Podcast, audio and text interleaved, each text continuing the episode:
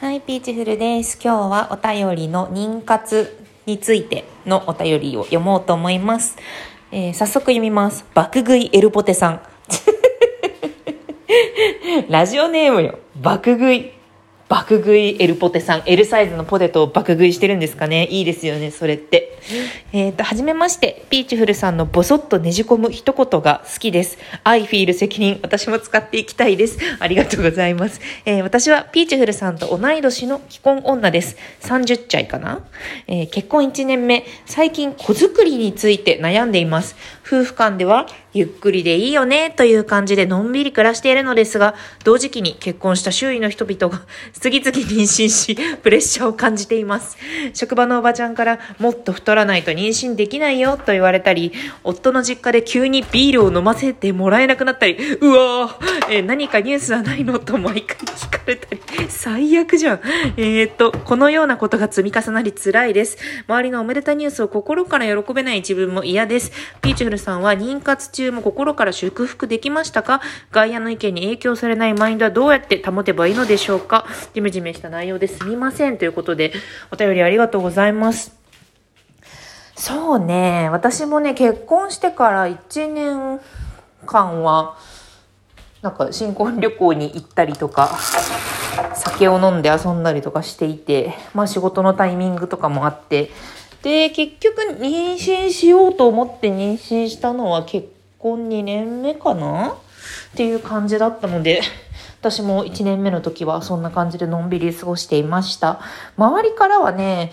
あの、そうね、親戚から、親戚のおばちゃんからなんか子供はどう考えてるのって言われたりとか、母親からなんか、期待のこもった何らかの発言をされたりとかしてたんですけど、私は、まあなんか、誰に対してもそうできるわけではもちろんないんだけど、瞬発力で切れることが割とできるんですね。特に母親とか親族とかに対しては、はってめ人権侵害だろうとかすぐ言うんですよね。母親からも早くね、みたいな、うん、孫の顔が見たいわって言われたら、は知らんしってすぐ言ってました。え、な、なんでそんなこと言わないかそれマジ本当に親子であってもプライバシーの侵害やし、本当ありえんと思うし、めちゃくちゃデリカシーない。それなんかインターネットとかで絶対めちゃくちゃ叩かれるしやめた方がいいよってすごいなんか、早口でめっちゃ言って、本当にこのまま言ってた。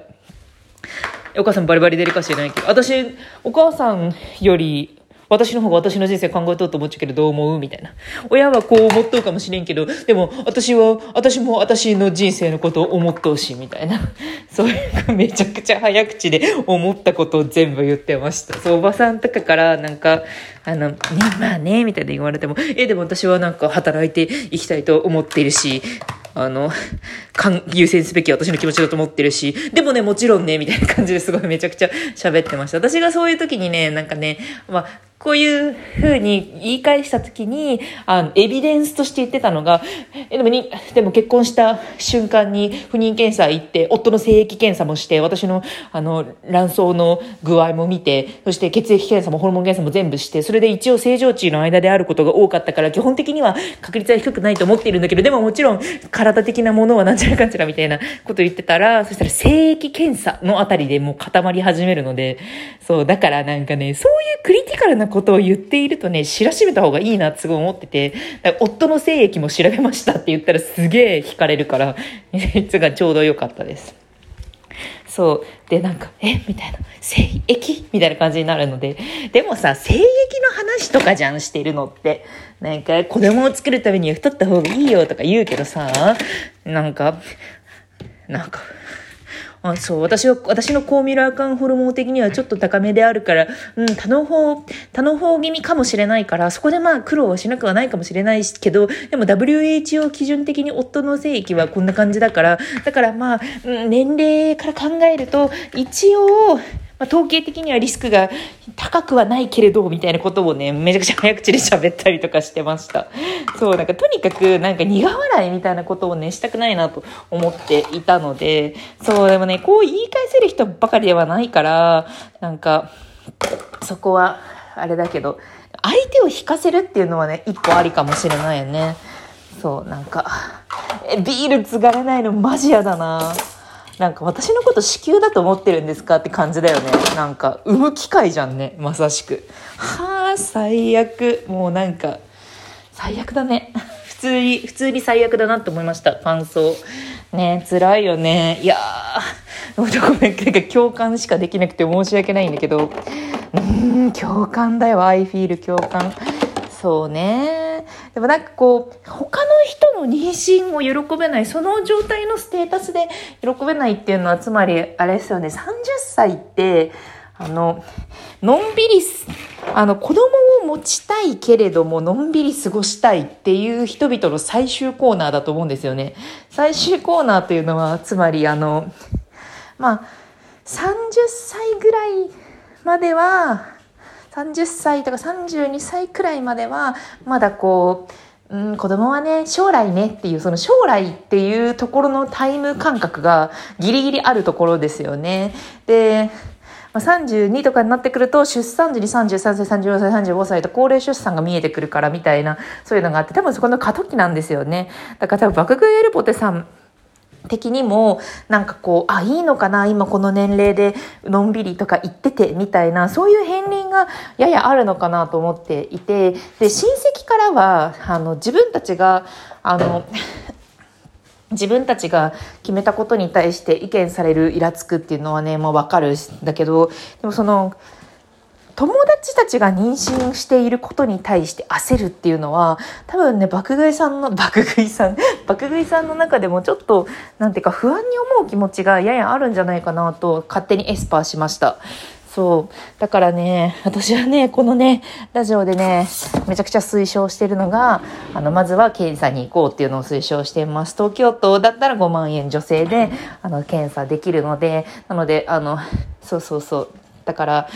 なんか早くしないで、早く、なんか、うん、太らないとダメよって言われたりとかしたら、え、でも私のこの血液検査の結果、この S、LSH 値は正常値であって、みたいな、これはこういうことを示していて、あと夫の精液も、夫の精液はこれくらい、あの、活動率があって、奇形率がこれくらいで、あの、直進している良好な精子が何パーセントだったので、あの、結構いけると思うんですけど、でもまあやってみないことにはわかりませんよねって、このなんか理論武装のあネタにもなるしね。あとなんか、のんびりの感覚、そのなんか、のんびりって大丈夫なのかな？みたいな、なんか結構なんかチキンレースだから、その、ね、キャリ、キャリアと体と、なんか心とみたいなものを用意どんで乗っけてさ、ギリギリのところまでやっていくみたいな、そういうところは側面としてはあるから、なんか別にね、早く読まなくてもいいとは思うんですよ、私は。なんか、うん。別にね。でもただ、そのどれくらいのリスクなのかっていうところを見て、それで2人で決めたよみたいな。その上で2人で決めたよっていうポジションがあったら、そしたらなんか、不安に、友達の妊娠を見て不安にっていうのはならないんじゃないかなと思います。私はね、そう、親戚に対して、いや、親に対して爆切れしてた割に、その友達の妊娠とかに関してはね、特にそんな思わなかったんだよね。それはまあ私がそのどれくらいのリスクを許容するのかっていうことも夫と話し合って、で、まあそこの1年、私が27から28、27、28の1年を、まあ、妊活しないで、うち夫がね、7歳年上だから35とかで、だった時に、まあ、妊活その1年をしないっていうのは、まあ、私にとっても夫にとっても1年老化するっていうのは、そんなに、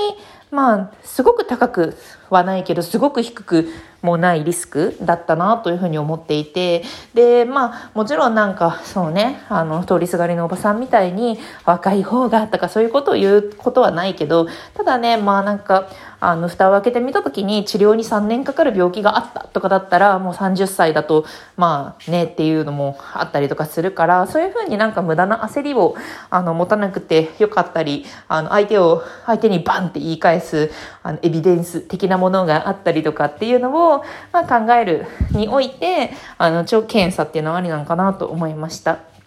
そう。なんか、だから、義実家でさ、あの、ビール飲まされんかったりとかしたらさ、なんか、うん、まあでも、試み、まあ、試みたところで、あの、あなたの息子さんの精液検査の結果は、みたいな。これでもハラスメントだね。精液検査ハラスメント良くないよ。あ、よくないよって私が言ったんだけど。まあなんか、そのあたりでさ、まあ、嫁に、嫁っていう言い方はあえてしたけど、嫁に、こう、責任があるって思って、思っているとか、嫁の体を整えようと思ってさ、こう、ね、ビールをさ、飲ませないわけじゃん。それって別にさ、あの子供ができない時であってもさ、その女の体だけのせいじゃないしさ、君の息子の体のコンディションとかもあるよとかさ、そういうこともさ、なんか片鱗が見えて嫌よね。ほんと嫌よねって思いますね。うん、そうだね。本当にね、デリケートだからね、そう、私もさ、まあなんか今はまだ状況的にというか、あの、考えてないんだけど、第二子とか考えてないんだけど、それ以前に妊娠最悪って思ってたからあれなんだけど、でも私もさ、まあ日々加齢していくし、みたいなところでどうバランスをとっていくのかな、うん、行く？行かない？みたいな、そういうところもね、考えてますね。ね、次のね、でももう一人産んで私はなんか、あの、図太人間になったので ある程度ね、もう仕方ない、あ、ここは仕方ない、あそこは仕方なくないみたいな、そういう炭焼きができるようになったので、次の妊活、もしやるとしたら、もうリスナーさんとかにね、こう結構リアタイで話しながらやれたらなと思ったりしてます。なので、私のこう、やつを見てくれっていう感じで。そう、今ね、今のね、ツイッターとかね、こんな感じとか、割と職場の人とかも結構見てるから、だから、うん、そうね。そ、そのあたりの状況がね、と思ってるんだけど、もうちょっとなんかリアルな tips を、えー、発信していけたらいいなというふうに思っていますね。今ね、お湯お湯を追い炊きした、追い炊きした音がしたでしょ？そうですね。この辺は30歳、30歳って悩める年頃よなうん、自分が納得する最悪の状況も最善の状況も全部考えて2人で納得したよっていうチームになれた時の夫婦の一体感ってすごいからここからここは考えないとかここはめちゃくちゃ考えるとかここについて何時間考えるとか、まあ、そのあたりの認識があっていたらもうちょっと不安もなくなるのかなと思いました。というわけであのありがとうございました。バックグエルポテさんお便りありがとうございました。ではね。